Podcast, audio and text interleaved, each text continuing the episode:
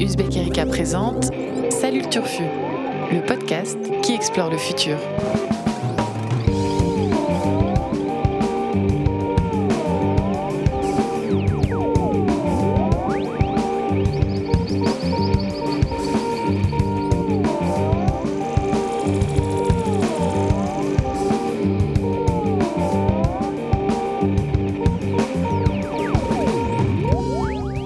Salut à toutes, salut à tous et salut le turfu. Et oui, car les plus fidèles d'entre vous auront reconnu ces petits roulements de batterie, ces douces notes de guitare slide, celles du générique de Salut le turfu, le podcast dans lequel la rédaction du Spec Erika explore l'actualité du futur et traque ce que des actualités pas forcément très turfu au premier regard impliquent en fait pour les générations futures. Alors comment ça marche? Eh bien d'abord on fait le tri dans l'actualité et ensuite on se mouille pour distinguer l'historique, c'est-à-dire ce dont on se souviendra encore dans 10 ans, de l'anecdotique, autrement dit ce qu'on aura tous oublié dans 6 mois. Alors entre le chaos au Venezuela, le Brexit sans fin, la clôture du grand débat national, les sujets costauds et lourds de conséquences ne manquent pas, mais nous avons choisi ce matin de vous parler plutôt des écrits de Mark Zuckerberg, le patron de Facebook, et de sa nouvelle définition de la vie privée, d'une expérience robotique menée par des chercheurs français aux résultats très très très très très intéressants, et bien sûr de l'Algérie, dont la crise politique fait les gros titres depuis déjà deux bonnes semaines. Un menu concocté par notre équipe éditoriale de choc, avec autour de la table ce matin mes trois petits camarades. Je commence par Annabelle Laurent. Bonjour Annabelle. Salut Blaise. Vincent Louquez, évidemment. Salut Blaise. Salut Vincent. Et puis, un, non pas historique, euh, non pas anecdotique, mais un historique d'Uzbek Erika. Autour de la table ce matin, j'ai nommé Thierry Keller. Salut Thierry. Salut Blaise. Et ce matin, on va commencer avec Annabelle. Je crois que tu veux nous parler de la dernière lettre donc du patron de Facebook, une lettre qui a fait couler beaucoup d'encre. J'ai envie de vous parler de Mark Zuckerberg parce que Zuckerberg pense au futur. Donc quand Zuckerberg pense au futur, on est obligé de parler de lui. Et le 6 mars dernier, donc il prend la plume sur Facebook et il écrit quand je pense au futur d'Internet, je pense qu'une plateforme de communication centrée sur le privé va devenir plus importante que les plateformes ouvertes d'aujourd'hui. Il écrit aussi dans quelques années, je m'attends à ce que les futures versions de Messenger et WhatsApp deviennent les moyens principaux de communication sur le réseau Facebook. Alors si c'est intéressant, c'est pas seulement parce que Zouk, comme on l'appelle, rêve du futur, mais parce qu'il annonce une vraie réorientation de la stratégie de l'entreprise. Donc jusqu'ici, depuis 2004, il rêve de rendre le monde plus ouvert et plus connecté, Mm. mais il observe les usages et il constate que les messages privés et les petits groupes sont en fait le mode de communication préféré des utilisateurs. Il dit donc qu'il va recentrer Facebook sur la sphère privée, à ne pas confondre bien sûr avec la vie privée. Euh, Mm. Puisque c'est très différent, on va le voir. Sur la vie privée, il annonce tout de même deux choses. Il annonce le chiffrement de bout en bout sur tous les services, c'est-à-dire que Facebook ne peut plus lire les messages et s'en servir pour faire de la jolie publicité ciblée. Euh, mais est-ce que il n'y aurait pas quand même un moyen de conserver des métadonnées euh, C'est pas Un peu complètement sûr, d'après Ouais. ce que j'ai lu. Mhm. Euh, il annonce aussi que le stockage des données sera sécurisé et qu'il n'installera aucun data center dans les pays qui violent les droits de l'homme ou la liberté d'expression, ce qui semble écarter un pays que peut-être tu devines, vous devinez, c'est-à-dire la Chine, Ah. qui s'écarte le, mar- le marché chinois. Euh, mais donc, que fait-il du fil d'actualité? Que fait-il de son modèle publicitaire? Puisque, rappelons que 90 18%, j'arrive Mm. même pas à le dire tellement c'est énorme, du chiffre d'affaires de Facebook, c'est-à-dire 56 milliards en 2018 tout de même, ça, euh, 98, 18% Décidément. euh, du chiffre d'affaires vient de la publicité ciblée. Donc on se dit, mais c'est pas possible. euh, Par Mm. euh, tout à coup, il a une illumination et par éthique, il va se priver de, de ses sources de revenus. Alors, euh, pas vraiment. Il y a un twist. Il y a un twist dans ce même texte. Il dit qu'il veut développer les services pour les entreprises, les paiements, l'e-commerce et au final une plateforme utile pour de nombreux autres services privés. Donc en fait, on comprend qu'il aimerait devenir le médiateur entre l'utilisateur et les entreprises. Et on pourrait se servir dans le futur de Facebook pour faire un virement, pour payer ses factures, pour régler l'addition au restaurant, payer un taxi, prendre un rendez-vous chez le médecin. Exactement toutes ces choses Mm. que font euh, les Chinois avec WeChat, Mm. application totale qui concentre toutes les interactions de la vie quotidienne. Donc, euh, et, qui, et qui, permet, qui permettrait à Facebook du coup de pallier à, sa- à ces- ce, manque, euh, ce manque de revenus du fait de se désengager de la publicité ciblée. Et je ne sais pas si vous avez noté que ces, dernières semaines, euh, Facebook a aussi annoncé qu'il voulait créer une crypto-monnaie. Donc, euh, ce serait formidable. Encore une, en fait. Voilà. C'est quoi? C'est le. Il y a, il y a un nom qui circule? Non. Ah, euh, Non. je crois pas. mais- Facebook Coin. Le Facecoin. Ah oui, si, c'est ça. Ouais. Si, C'est le. Facecoin J'improvise, j'en sais Ouais, rien, non, mais ouais. si, je crois que c'est ça. Original. Euh, et enfin, on peut noter aussi que Facebook peut avoir un intérêt à se recentrer sur la sphère privée. Euh, c'est ce qu'a souligné Alex Stamos, qui était l'ancien chef de la sécurité de Facebook, qui est parti après la campagne présidentielle de 2016. Euh, c'est la suite de Au désaccords. sommet de sa gloire. Ouais. c'est ça. Mais bon, à la suite des désaccords, je les suis pour rien. Ouais. C'était. Euh, je n'ai rien pu faire. Donc, euh, Donc suite aux polémiques évidemment sur les sur, euh, sur, sur les informations, les fake news et l'ingérence russe dans l'élection américaine. C'est ça. Mm. Et donc pour Facebook, ça peut aussi être un moyen de se libérer justement euh, de la polémique des fake news, même des, de tout en fait, des contenus haineux, de tout ce qui est public, donc de, de se libérer des scandales qui deviendront invisibles et qui passeront euh, côté privé. Mm. Très pratique. Euh, voilà, donc tout ça pour dire que ça aurait pu être historique si euh, Zuckerberg avait vraiment eu une illumination sur euh, le concept de vie privée. Mais on voit que c'est plutôt un recentrage sur la sphère privée. Ça laisse beaucoup de questions ouvertes. C'est pas du tout la première fois que Zuckerberg fait des annonces Mm. euh, sur, euh, de, de ce type sans les respecter pour autant. Et si Facebook devient un WeChat, là, à ce moment-là, on n'est plus dans, on est dans, dans un engagement total et une domination sur nos vies privées Mm. qui, qui, euh, voilà, qui du coup euh, rend, rend les choses plutôt anecdotiques, Anecdotiques. voire historiques si euh, Alors plutôt alors anecdotique ou finalement plutôt quoi historique je dis. Allez, il faut trancher. Non, je dis, je dis quand même anecdotique. D'accord. Parce que je pense que de- des choses plus intéressantes se sont passées ce mois-ci. Alors tu as ouvert beaucoup de portes parce Oui. que Marc lui-même a ouvert beaucoup Oui, de portes bah oui, c'est ça. C'est un vais- texte de euh, 6000 mots, je crois. ou- Ouais. Donc, Il y a- euh, Maintenant, il y a les lettres de Zuckerberg. On connaissait les lettres de Tim Berners-Lee, qui Ouais. chaque année, euh, l'inventeur du World Wide Web, qui chaque année publie sa lettre. On commence de plus en plus à avoir. euh, J'espère La- qu'il est en train de t'écouter pour La- bien voir que tu le compares à Zuckerberg, euh, Berners-Lee. Oui, je pense qu'il serait un peu surpris. C'est l'antithèse. Mais bon, il sait très bien ce que je pense de lui, au fond. Tim, Ça, Tim Sir Tim. Euh, moi j'ai des choses à dire sur lui, mais je le dirai pas publiquement. Ah bah tiens, puisque tu as des choses à dire, tu vas nous dire ce que tu penses de, de cette lettre. Est-ce que c'est historique? Est-ce que c'est anecdotique ces annonces? Moi je pense que c'est beaucoup de la com euh, chez Zuckerberg euh, qui annonce une fois tous les, de, disons, un an ou deux Mm. des évolutions majeures pour le réseau social. Je pense que euh, on se souvient tous de, euh, du jour où il avait voulu transformer euh, Facebook euh, en, en- en grand territoire de réalité virtuelle. euh, où, le, le- le- où on, on en actionnerait par, euh, par avatar. Ensuite, euh, il a parlé du, du nouveau Facebook des amis. Là, Mm. on, on a un peu le, le, WeChat, enfin le Facebook WeChat. Mm. En fait, on a le sentiment que c'est un entraîneur de foot qui cherche sa composition d'équipe et qui ne la trouve pas. Une sorte de Genesio euh, du réseau social. L'entraîneur de Lyon, pour ceux qui Voilà sont ce pas que très pense. branchés Voilà ce que j'en pense. Merci Thierry. Vincent, donc, donc anecdotique. si Ouais, ouais, totalement anecdotique. Totalement euh, anecdotique. communication, euh, très compliqué à trouver la, la nouvelle voie pour Facebook. Je pense qu'il a aussi le sentiment, et c'est vé- véritable, que c'est un réseau social de vieux et qui donc il, il- voit bien comment, euh, via Insta et WhatsApp, euh, les, les- les jeunes euh, Ouais. communiquent entre eux. Que Facebook, on a j'ai juste à qu'à écouter Squeezie euh, et regarder certaines des vidéos Ouais, YouTube de Squeezie pour comprendre que ah, j'ai les youtubeurs, tout ça, il y a un truc de totalement ringard. Il court après Quand on ça. veut se moquer d'un vieux, on dit Facebook. Hmm. Donc euh, je pense que là, il y a un le problème. réseau social des parents. Exactement. Vincent, anecdotique ou historique? Oui, je suis aussi convaincu par la démonstration d'Annabelle, je vais dire aussi anecdotique. Euh, je sais plus si c'est dans ton papier, Annabelle, ou dans une autre interview qu'on a publiée euh, euh, d'un hacker sur, sur le site, qui, qui prenait l'image de. En fait, ce modèle économique est tellement dominant, effectivement, qu'on a du mal à imaginer comment ça puisse basculer euh, d'un coup sans publicité. Et, euh, et il y avait cette image qui, qui traînait de euh, si vous faites du poulet intensif en élevage et, et que vous, votre modèle économique c'est celui-là, vous pourrez toujours dire pour les, une petite minorité, on va faire du bon poulet bio élevé en plein air, mais ça restera une image marketing parce que votre modèle il est fondé sur les énormes cages de 10 000 Mm. poulets. Alors je sais pas si on peut comparer. Moi je suis pas sur le terrain du foot, je suis plus sur le terrain du poulet. aussi avec des géants de l'énergie. Euh, voilà, on peut, on essayer ouais, différentes ouais. métaphores. Ouais. Euh, tout ça pour dire que euh, je suis assez sceptique sur le, le bascule d'un modèle économique aussi dominant, aussi écrasant que celui Ouais. de la publicité pour, euh, pour Facebook. Donc euh, euh, ça pose la question peut-être d'un, effectivement d'un, d'un modèle à deux vitesses où pour une infime minorité qui aurait les moyens de se payer un service euh, qui respecterait la vie privée, on aurait une option où on pourrait payer pour avoir une vie privée respectée.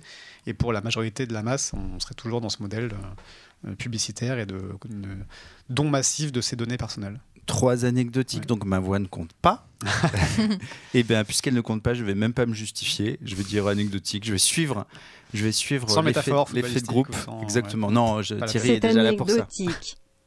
Et Vincent, tu continues, tu, tu gardes la main. Tu vas nous parler d'une expérience menée par des chercheurs français Tout à fait. sur des robots. Sur des robots humanoïdes. Well, I think I'm special. I can use my expressive face to communicate with people. For example, I can let you know if I feel angry about something, That's impressive. or if something has upset me. But why is it important for you to have an expressive face? But face? most of the time, I feel positive. Why is it so important to have an expressive face given that you're a robot?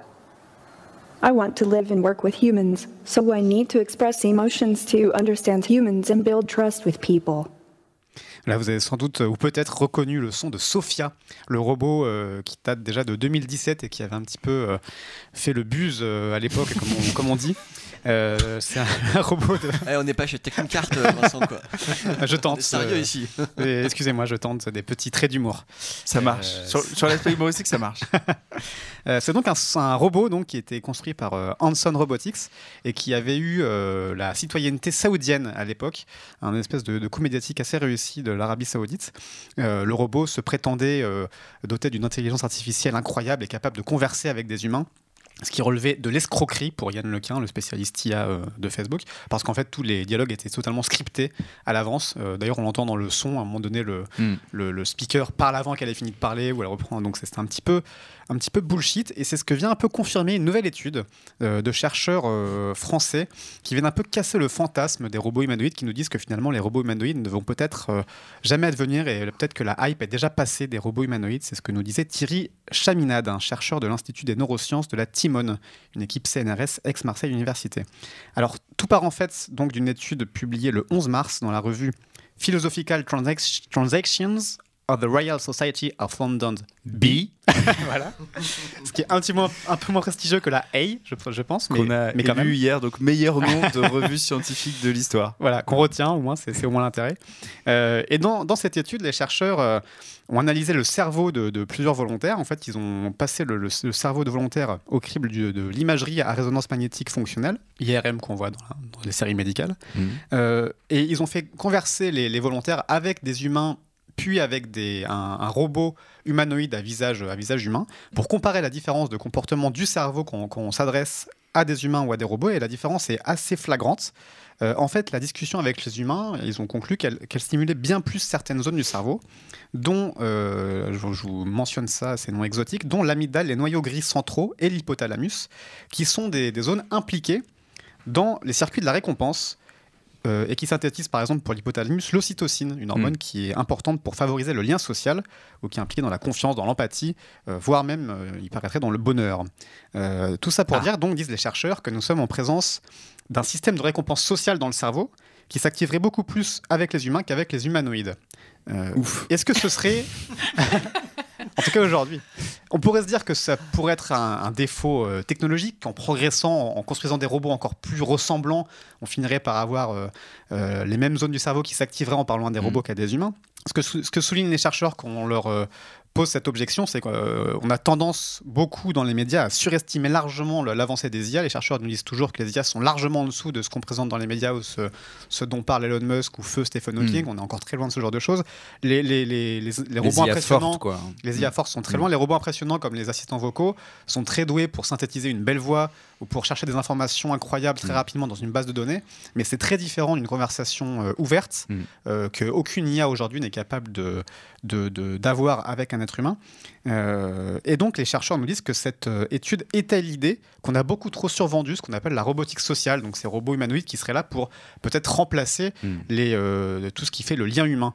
Euh, on peut avoir en tête par exemple l'exemple de la peluche Paro qui a Ouais. beaucoup fait parler d'elle parce qu'elle elle est très Adorable. bénéfique. Mm. Voilà, elle est déjà adorable. Euh, elle a beaucoup de petits Un poils petit très phoque, soyeux.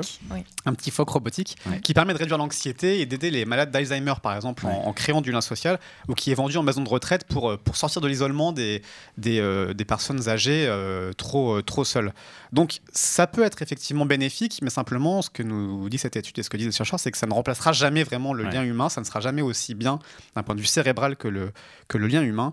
Euh, et donc voilà, peut-être que le Thierry Chaminade euh, nous disait euh, un être humain même en FaceTime sur une tablette sera toujours plus bénéfique qu'un robot humanoïde présent chez vous dans votre maison. Euh, donc nous avons peut-être passé l'âge d'or du fantasme du robot humanoïde. Alors, Donc c'est historique. Ça serait historique. C'est le début de la fin pour les robots humanoïdes. oh là là, tout ça grâce à Monsieur Chaminade et non, Et non pas Cheminade. Bien sûr. Voilà, il fallait la faire. Oui, mais hein. on y a tous pensé.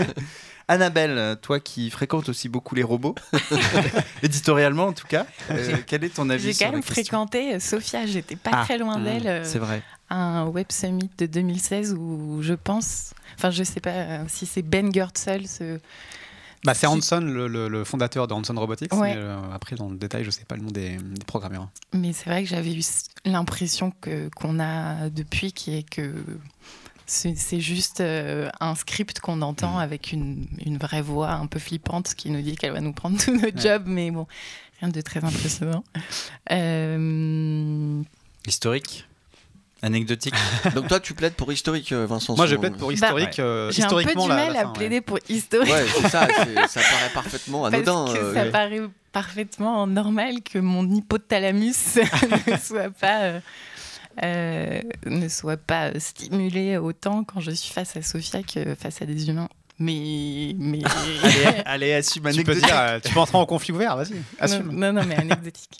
Anecdotique. Thierry? Oui, anecdotique, euh, c'est en entendant Sophia qu'on se rend compte que Greta est finalement hyper humaine. Ah Thierry, qu'est-ce qu'on avait caser. dit? On avait dit pas Greta, bon bah j'ai pas réussi.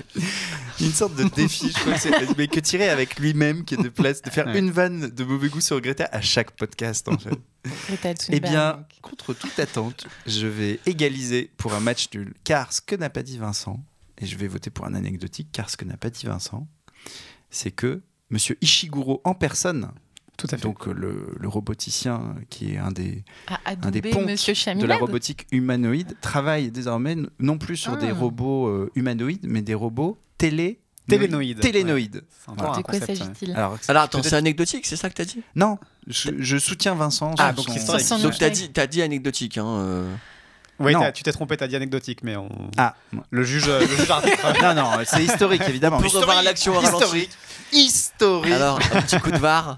Est-ce qu'on a la VAR On n'a pas la VAR. On va non, mais appeler la télénoïdes, VAR. c'est assez. En fait, c'est des robots qui restent euh, de forme humanoïde, mais très très simplifiés pour, ne- en fait, qui ne, qui ne prétendent plus être confondus avec des humains. C'est-à-dire qu'ils n'ont pas de bras, pas de jambes, c'est juste un tronc, une tête Mm. et euh, une espèce d'interface qui permet de- d'augmenter la- l'expérience de conversation téléphonique, quoi.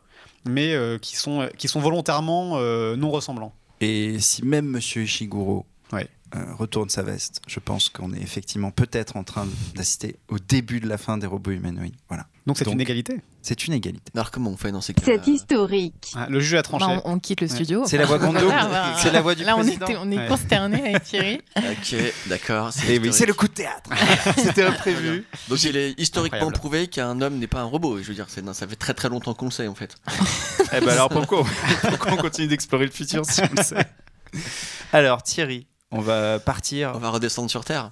euh, oui, sur Terre, de- du côté de la Méditerranée, Oui. de l'autre côté de la Méditerranée. Tu vas nous emmener en Algérie, je crois. Absolument.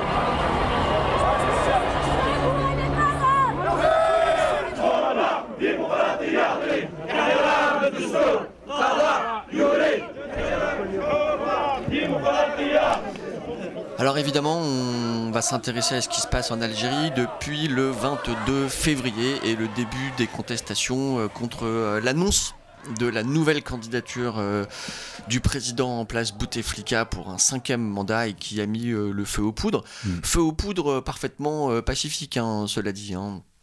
Donc il n'y a pas aujourd'hui d'explosion de violence en Algérie, mais depuis le 22 février, un mouvement très profond, euh, issu d'abord euh, des, des populations euh, du cœur du pays, plutôt rural, et qui s'est répandu jusque dans les grandes villes euh, euh, côtière et euh, Alger, euh, Oran, euh, Constantine qui est pas complètement euh, au bord de la mer, mais en tout cas il y a une, so- une sorte de jonction là pour le coup entre, je dirais, une Algérie traditionnelle et une Algérie jeune, à- l'intérieur. de de l'intérieur et une Algérie jeune à, à forte volonté de, de- de démocratie. On entendait d'ailleurs dans les sons, le, quand, même quand on parle pas arabe, je crois qu'on reconnaît bien le mot démocratie. Mm.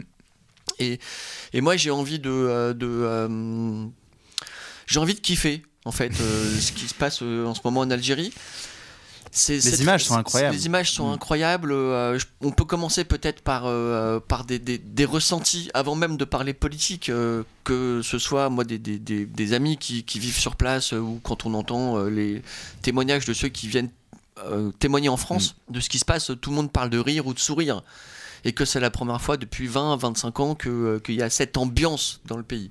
Je crois que c'est la première chose qu'on peut noter. Et donc, c'est cette, cette joie, en Mm. fait, euh, cette espèce de bonne humeur euh, communicative, Une énergie de une vie, énergie Mm. de, ouais, de vie dans, dans un pays qui est évidemment extrêmement jeune. Je vais rappeler peut-être deux, trois éléments euh, démographiques. Un, un pays de 42 millions d'habitants. euh, euh, 28 ans est l'âge médian. hein, pour mémoire, en France, on est autour de 45 ans. Mm. Donc autant de gens au-dessus qu'en dessous de, de l'âge médian. Et 45% de la population qui a moins de 25 ans, c'est-à-dire environ 18 millions de personnes. Euh, c'est- énorme. 30% de la population a moins de 14 ans. Donc là, on, on- est vraiment dans euh, l'incarnation d'un euh, d'un pays qui a raté le- les printemps arabes de 2011 et qui est dans une sorte de séance de rattrapage qui semble être, à l'heure où on se parle, euh, fondamentale, cruciale et d'ailleurs historique. Historique. Euh, qu'est- Qu'est-ce qui est intéressant, c'est que moi j'ai l'impression, euh, quand on, quand on regarde un peu le, le panorama algérien euh, du jour, c'est que ça coche à peu près toutes les cases de ce qui fait une révolution pacifique, démocratique, qui peut obtenir des résultats sur du long terme.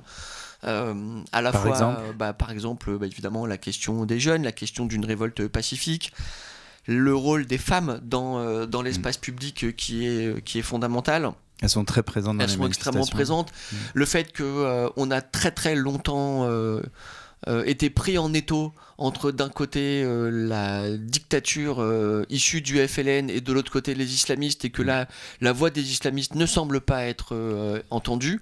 Il faut rappeler peut-être pour nos jeunes auditeurs qui- que le pays a été Le pays a très très frappé par le, le- le terrorisme au début des années 90. Au début des années notamment. 90, là, Mm. disons que la, fin du processus démocratique des élections de 90 a donné lieu à une bataille euh, extrêmement dure menée par euh, le pouvoir euh, algérien contre les islamistes, si bien que la troisième voie démocratique avait euh, beaucoup de mal à se faire entendre. Mm. Et euh, y compris des intellectuels français disaient qu'il fallait défendre euh, le, le régime Pour tenir le pays. pour tenir le pays euh, contre les poussées islamistes. Ça a été extrêmement difficile pour les, les forces progressistes et démocratiques de se faire entendre dans cette prise en étau. Et moi j'ai le sentiment que là, on peut enfin sortir de, de cet étau. J'ai le sentiment aussi que euh, on peut reprendre un petit peu le fil de ce qui se passait au moment euh, des, des printemps arabes autour de euh, la manière dont les réseaux sociaux précisément peuvent apporter des, des- voix et, et ré investir un espace public qui était écrabouillé par la dictature de Bouteflika. Euh, Bouteflika, on va pas revenir sur son cas, euh, Mm. en tout cas de, des, des- des généraux qui dirigent le pays depuis bien trop longtemps. Bouteflika n'étant qu'une marionnette triste Mm. de, euh, et en étant l'é- l'émanation. Suite à un AVC qu'il a fait en à- 2013, ouais, je crois. Une première attaque et un Ouais. Mm. deuxième AVC récent. Euh, Aujourd'hui, Bouteflika a fait une dernière apparition publique il y a quelques jours et c'était des images extrêmement Mm.